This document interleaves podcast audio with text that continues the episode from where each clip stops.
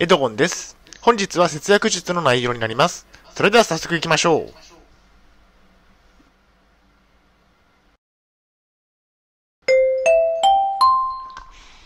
はい、H キャップチャンネルにようこそ。えー、本日の内容ですが、えー、統合失調症の方は固定費を削減すること、かっこ家賃といった内容でお送りしたいと思います。前提条件としましては、えー、現在私は統合失調症を患っています。えー、障害年金を受給しています。2021年当時の情報になります。大変申し訳ないのですが、ポッドキャストの方は写真が見れないのでご了承ください。えそれではコンテンツですね。丸1番で固定費の種類について。丸2番で東京都の家賃を工夫することについて。最後に本日の行動プランと終わりにがあります。ではまず丸1番の固定費の種類について。まずは家賃ですね。一番家計を圧迫するのが家賃ですね。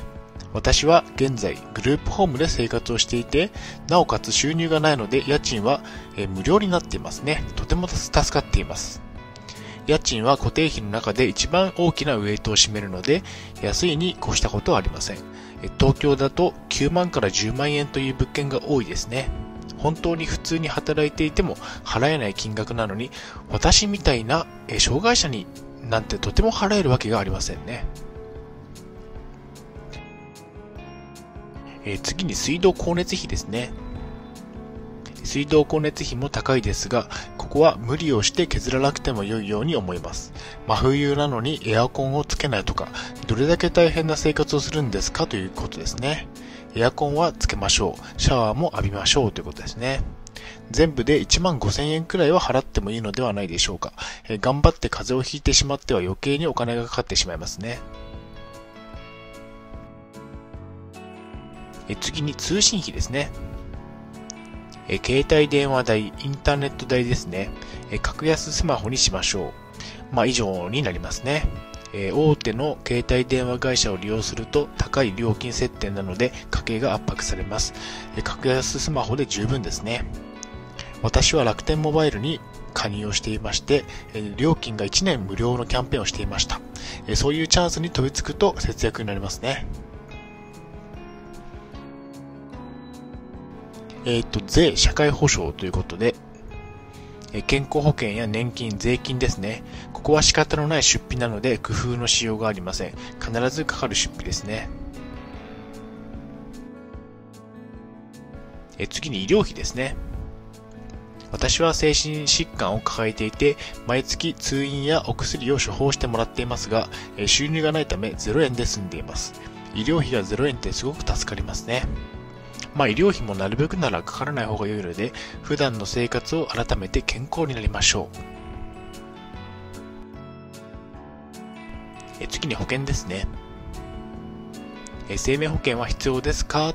私には必要がないと思ったため、すべてかなり前に解約しました。今現在は、え自転車保険のみで毎月100円ですね。保険は最低限に入っていれば良いので、無駄に加入しても毎月の支払いはきついだけですね。えっ、と、固定費が毎月いくらかかるかということですが、え固定費は以上のようにかなりの数があり、毎月の支払いがきついですね。特に障害を抱えている方は、え収入が低くなるので大変さが増しますね。それでは固定費の例を見てみましょう。家賃が9万円、東京都の場合、水道光熱費が1万5千円、え通信費が7千円、税、社会保障が、え収入によってかなりの差がありますね。医療費がかかった分だけ、保険が加入した分だけ、食費、日用品、固定費ではないため除外をしていました。次に丸2番で、東京都の家賃を工夫することについて。えっと、グループホームからの退去について。私が現在住んでいるグループホームでは、最長で3年間しか住めません。家賃は無料で助かっていますが、退去しなければいけないのですね。えっと、23区内はまともなお部屋は9万円くらいするので、かなりの負担になりますね。私の収入は少ないということですが、統合失調症を患っていて、障害年金をもらっていますね。まあ、収入はとても少ないですね。そんな状況なので9万円も家賃には払えないことが判明していますね。え次に住む場所は別のグループホームになりそうです。統合失調症と家賃について。えー、基本的に統合失調症を患っている方は収入は低くなりなりそうなりますね。そうなると家賃の高い物件に住むのは難しいです。えー、過去に家賃の高い物件に住んでいた方は残念ながら生活レベルを落とすしかないですね。えっ、と、家賃をなるべく安く抑えることが普通の社会生活を送ることにつながります。えー、統合失調症の方は無理をせず、家賃を低くして、え固定費を削減しましょう、え貯金ができれば精神状態も良くなるはずですね。まあ、結論としましては、できるだけ固定費は削減することをお勧めします。え生活費は上げないことがコツですね。はい、お疲れ様でした。ありがとうございました。それでは本日の行動プランに入っていきたいと思います。え固定費を削減しましょう。生活費を上げればその分稼ぐことになり大変ですね。生活費は低ければ低いほど生活は楽になります。